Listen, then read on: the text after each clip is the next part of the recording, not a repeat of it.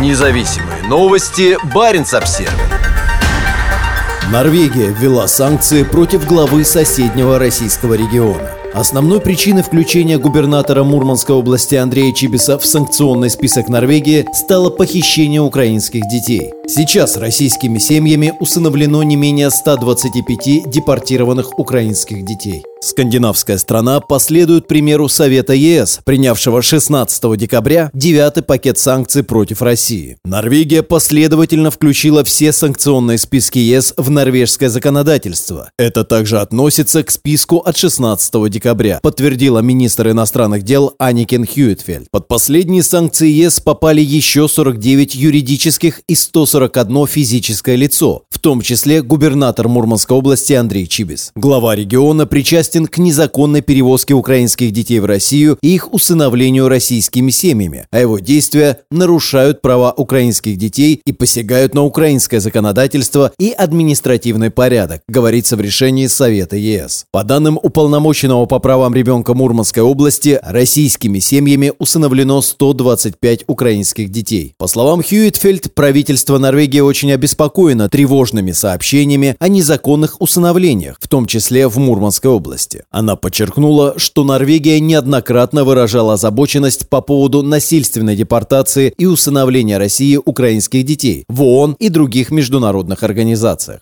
Совершившие военные преступления и другие нарушения должны быть привлечены к ответственности, заявила министр иностранных дел Норвегии. Так Хьюитфельд ответила на вопрос члена парламента и бывшего министра иностранных дел Инны Эриксен Сёрейде. Знает ли правительство о масштабах незаконного усыновления украинских детей в Мурманской области и как правительство работает на международном уровне, чтобы способствовать возвращению детей в Украину, интересовалась Сёрейде. Губернатор Мурманской области входит в число руководителей руководителей российских регионов, наиболее активно поддерживающих войну. В течение долгого времени он ездил по Кольскому полуострову с большой буквой «З» на груди. 24 сентября в аэропорту Мурманска он встречал группу из 11 детей, прибывших с оккупированных территорий Украины. «Верю, что наш север станет им родным домом», – подчеркнул губернатор. Судя по видеоролику, размещенному на его странице во ВКонтакте, некоторым из детей всего 6-7 лет. Как сообщило правительство области, сейчас дети живут в приемных семьях в Кандалакше, Ковдоре, Полярных Зорях, Сочах и Оленегорске. По словам уполномоченного по правам ребенка Мурманской области Алевтины Андреевой, на конец сентября прошлого года российскими семьями было усыновлено 125 детей с оккупированных украинских территорий. Как она написала на своей странице в соцсети, это дети-сироты и дети, оставшиеся без попечения родителей из так называемой Донецкой Народной Республики. Не могла не принять участие в таком важном и добром деле, подчеркнула она. Только благодаря участию каждого, неравнодушию к чужой чужой беде дети Донбасса обрели семью, а значит любовь, заботу и поддержку. И пусть будущее наших детей будет мирным и счастливым, написала она.